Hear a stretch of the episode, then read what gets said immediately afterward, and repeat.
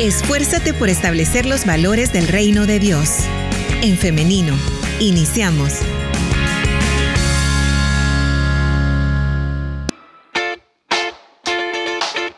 Bienvenida, bienvenido si usted recién se conecta a través de nuestra plataforma en Facebook en Femenino SV. Gracias por estar pendiente de este en vivo. Recuerde que en los comentarios usted puede estar participando de esta conversación. También a través de nuestro WhatsApp 7856-9496. Estamos ya listas con la invitada para esta mañana, la licenciada Andrea Barahona, para hablar acerca de la diabetes. Así que adelante, licenciada, ¿cómo está? Buenos días, un gusto, encantada de estar nuevamente acá con ustedes compartiendo más sobre la nutrición.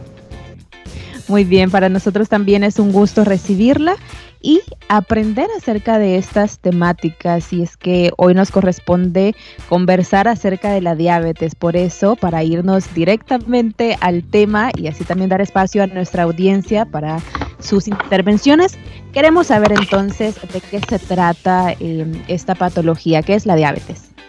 Bueno, la diabetes es una enfermedad metabólica crónica que se caracteriza por la presencia de hiperglicemias. Las hiperglicemias hacen referencia a los niveles elevados de glucosa en sangre o lo que nosotros comúnmente conocemos como niveles elevados de azúcar en la sangre.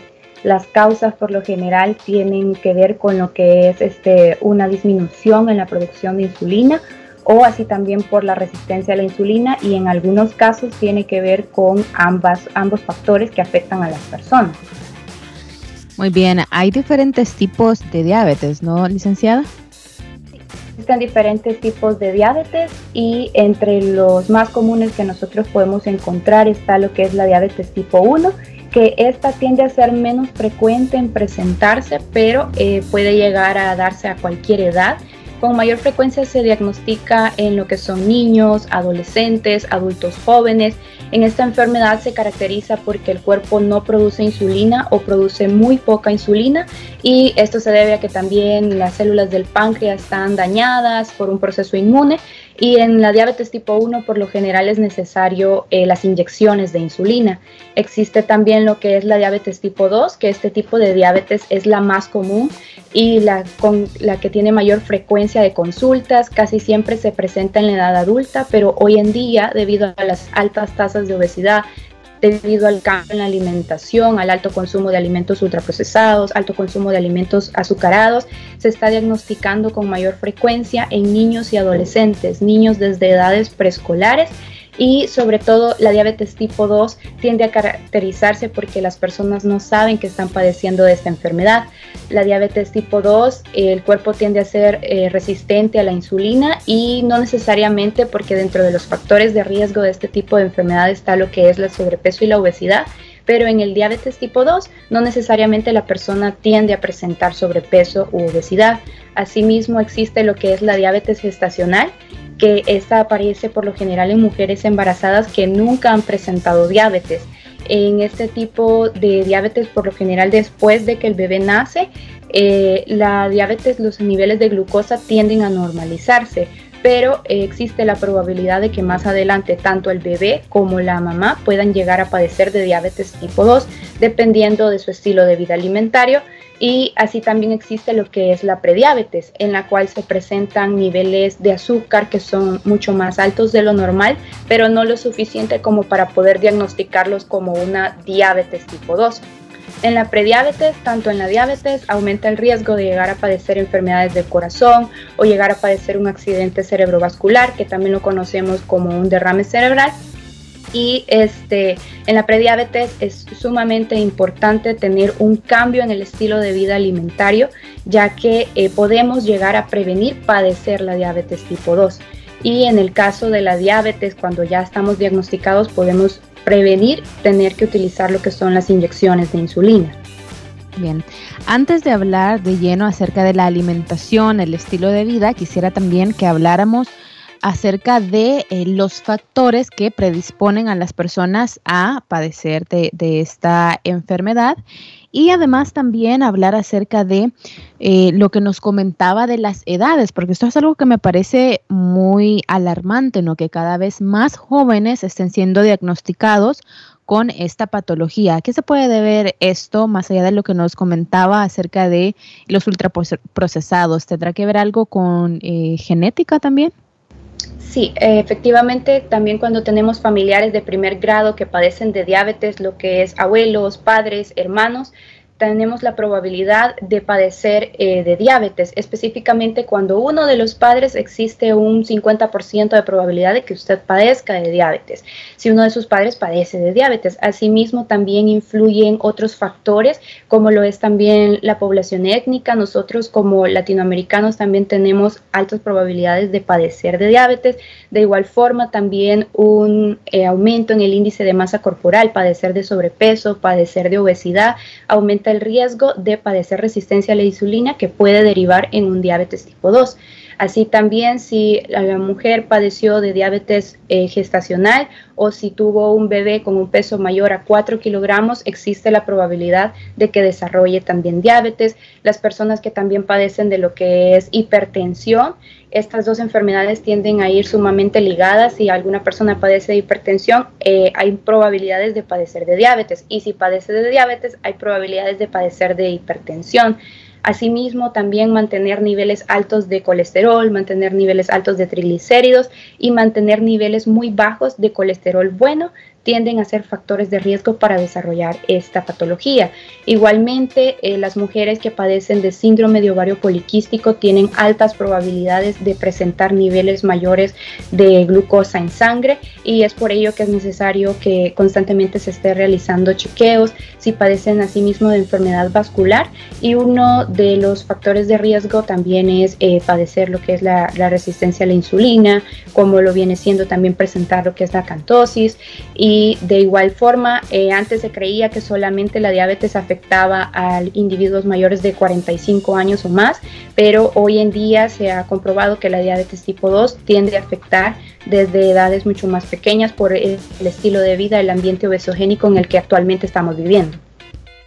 Muy bien, esto es algo muy importante, tenemos que tenerlo en cuenta y acá sí volvemos a la alimentación, el estilo de vida, precisamente como lo acaba de, comentar. Por eso quisiera que habláramos ya acerca de eso. ¿Cuál es entonces la mejor dieta, primero, para prevenir y luego, ¿cuál es la mejor dieta para las personas que ya han sido diagnosticadas con diabetes?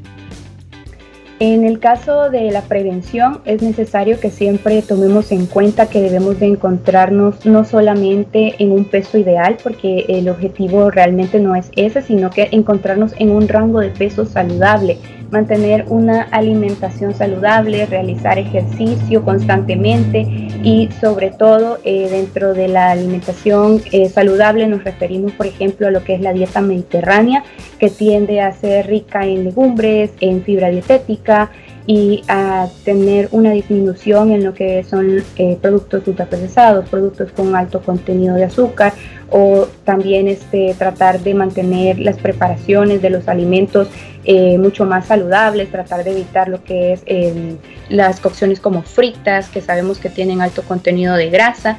En ese caso tratamos de prevenir lo que es la diabetes y ya cuando estamos padeciendo de diabetes podemos utilizar diversos modelos de alimentación que puede ser la dieta también mediterránea, la dieta que se conoce como DASH, que son estrategias dietéticas para disminuir eh, los niveles altos de presión arterial, pero que también influyen en los niveles de glucosa. Eh, igualmente, eh, mediante estudios científicos se ha podido demostrar que hay modelos basados en vegetales. A esto me refiero a lo que son las dietas vegetarianas, dietas veganas, que han demostrado que este tipo de alimentos ayuda a disminuir los niveles de glucosa en sangre y sobre todo también mantener eh, dietas bajas en grasa y bajas en carbohidratos simples, que sabemos que los carbohidratos simples son el pan francés, el pan dulce, las bebidas carbonatadas, bebidas artificiales, todo eso son el tipo de alimentos que debemos de tratar de disminuir y de limitar en, su consumo diario y sobre todo eh, tratar de mantener un consumo menos de lo que es sodio, tratar de disminuir la cantidad de sal que consumimos, pero sobre todo es necesario que si usted ya está padeciendo de diabetes, si alguien ya desarrolló, ya se le dio el diagnóstico de diabetes tal cual, es necesario que visite a un nutricionista porque no todas las dietas funcionan para todas las personas, sino que el tratamiento necesariamente para la persona diabética tiene que ser individualizado y específico para, tanto en calorías, tanto en nutrientes, debido a que hay ciertos alimentos que las personas toleran y hay otros alimentos que no toleran.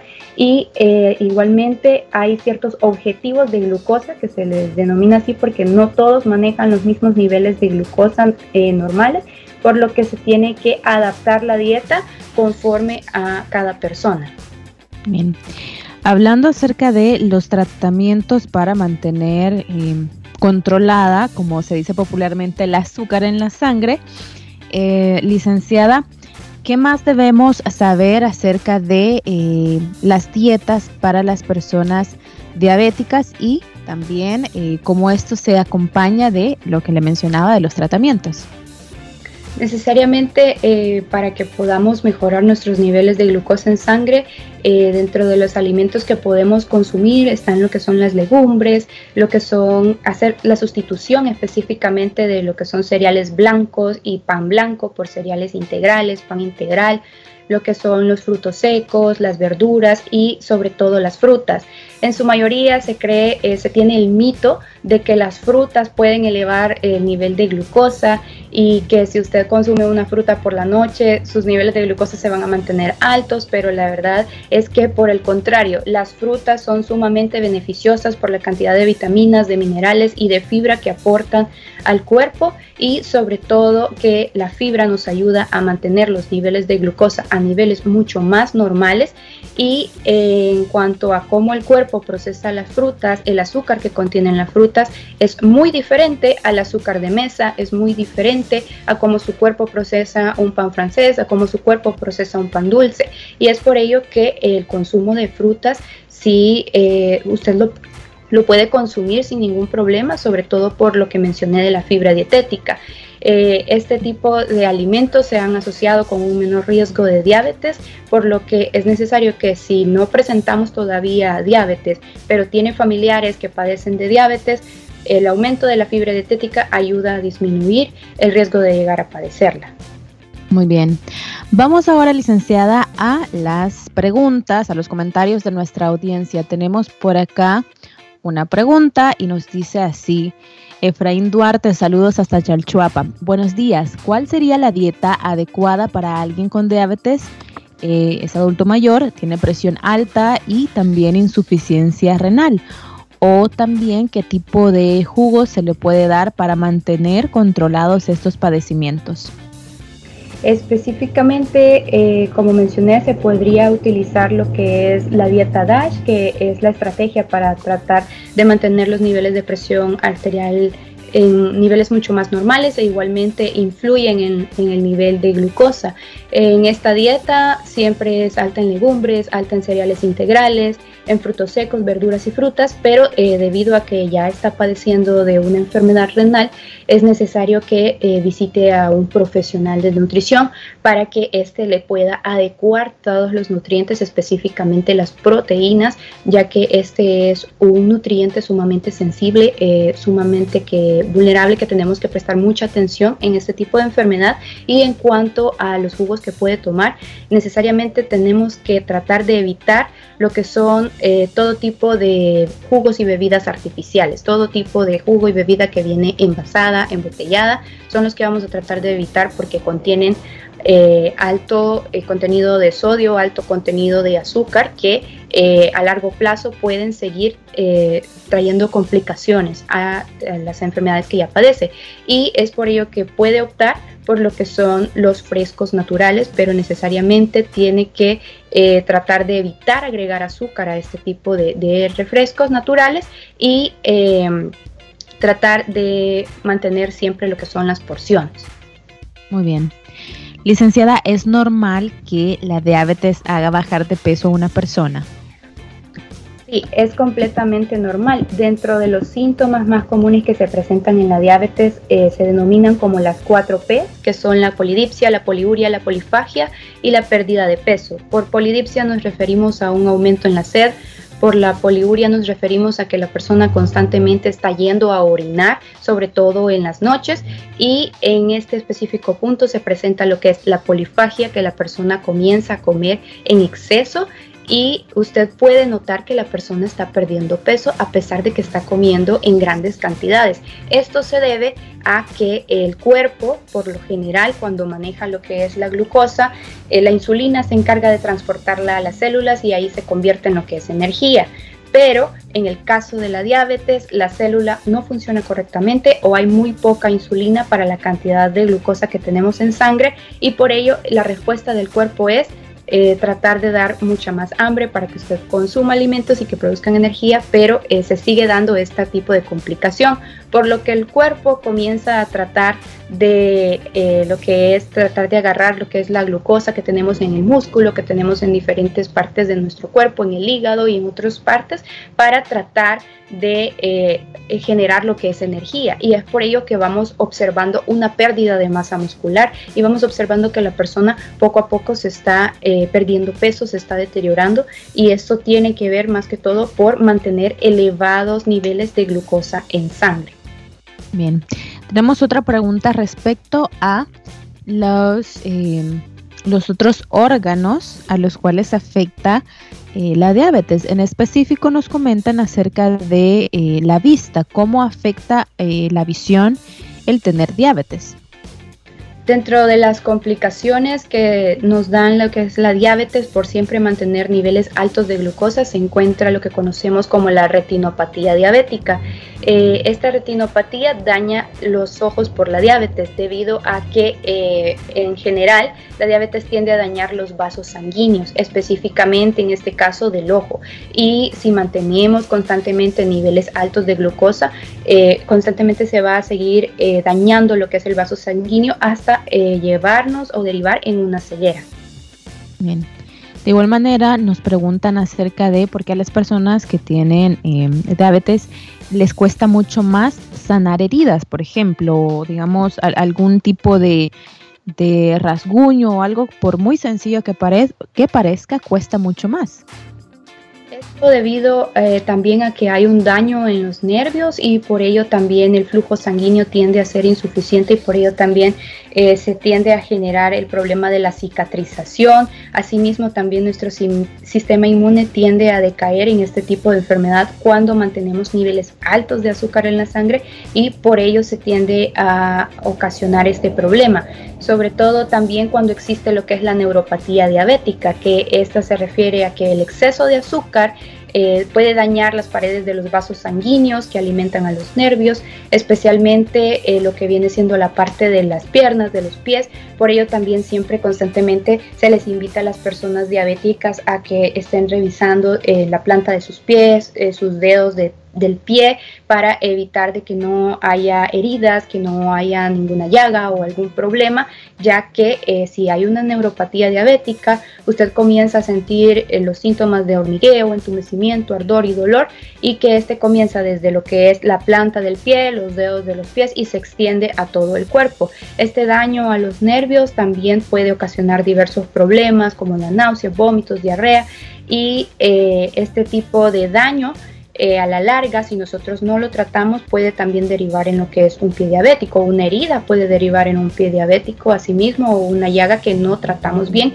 y que siempre constantemente estamos manteniendo niveles altos de glucosa, puede eh, llegar hasta el punto también de una amputación. El guineo o el plátano crudo es malo para un diabético, licenciada. Eh, como mencioné anteriormente, se tiende a creer que las frutas pueden llegar a ocasionar algún exceso, eh, alguna elevación en lo que es los niveles de glucosa, pero por el contrario, ya que contienen este, fibra, nos ayudan a mantener nuestros niveles mucho más normales. En el caso de lo que conocemos como el guineo o también el plátano, eh, lo único que debemos de tratar es tratar de evitar consumir el alimento demasiado maduro. Debemos de tratar de consumirlo un poco más como conocemos nosotros, verde, eh, para que tratemos de evitar lo que es que se eleve demasiado, pero igualmente, si nosotros eh, consumimos lo que es el, el guineo o el banano junto con un alimento integral, vamos a tratar de evitar que los niveles de glucosa se eleven a, niveles demasiado altos. Pero de igual forma, eh, siempre como nuestro cuerpo procesa de manera muy diferente el azúcar de, la, de las frutas al azúcar normal de mesa, el cuerpo no se va a ver dañado por consumir este tipo de alimentos. ¿La resistencia a la insulina se puede controlar hasta desaparecer o no es reversible? ¿Qué se puede hacer o qué no se debe hacer? En el caso de la resistencia a la insulina, si se diagnostica eh, de manera temprana, sí puede llegar a eh, tratar no solamente de controlar síntomas, sino que también eh, se puede llegar a prevenir el padecer de una diabetes tipo 2. Pero todo esto también tiene que ver eh, con la disciplina, por decirlo así, de cada persona y también eh, tiene que ver con el tratamiento. Si nosotros seguimos las tres eh, pilares del tratamiento, lo que es la medicación, la alimentación y la actividad física, podemos llegar a mantener niveles mucho más normales de glucosa en sangre y llegar a padecer de una diabetes. Llevo nueve años de padecer de diabetes y últimamente me estoy deprimiendo porque nos comenta que se le está quitando el hambre. ¿Esto es normal? Sí, dentro de lo que es la diabetes eh, se relaciona sumamente también con lo que es la depresión. Es un síntoma bastante común tanto en el diabetes tipo 1 como tipo 2 y debido a la depresión es que se genera también lo que es eh, la, falta de apetito. En ese caso, usted puede eh, optar por un estimulante del apetito o también una técnica mucho mejor para que usted eh, mejore en cuanto a su apetito es tratar de cocinar, es tratar de consumir aquellos alimentos que usted prefiere más. Eh, claramente tienen que ser este, alimentos saludables, ¿verdad? Si usted, eh, por ejemplo, le gustan lo que son eh, las hamburguesas, si usted le llama mucho más la atención una hamburguesa, usted prácticamente la puede hacer en casa para que usted le trate de llamar un poco más la atención, para que su apetito comience a despertar pero eh, realmente tendría que hacerlo siempre, ¿verdad? De una manera mucho más saludable. Por ejemplo, puede utilizar el pan integral, puede utilizar eh, lo que es este, la carne del pollo, eh, para que también este, su cuerpo vaya comenzando a, mantener mucho más apetito. Aquellas preparaciones que nosotros nos gustan más, aquellos alimentos por los que tenemos mayor preferencia, nos ayudan también con lo que es sobre todo el apetito. Ok. Tenemos una última pregunta. Nos dicen, mi mamá es diabética y la ha mordido un perro. ¿Cuál sería la dieta para ayudar a la cicatrización o a que sane la herida? Porque ella solamente consume verduras y nos dice también que queso duro.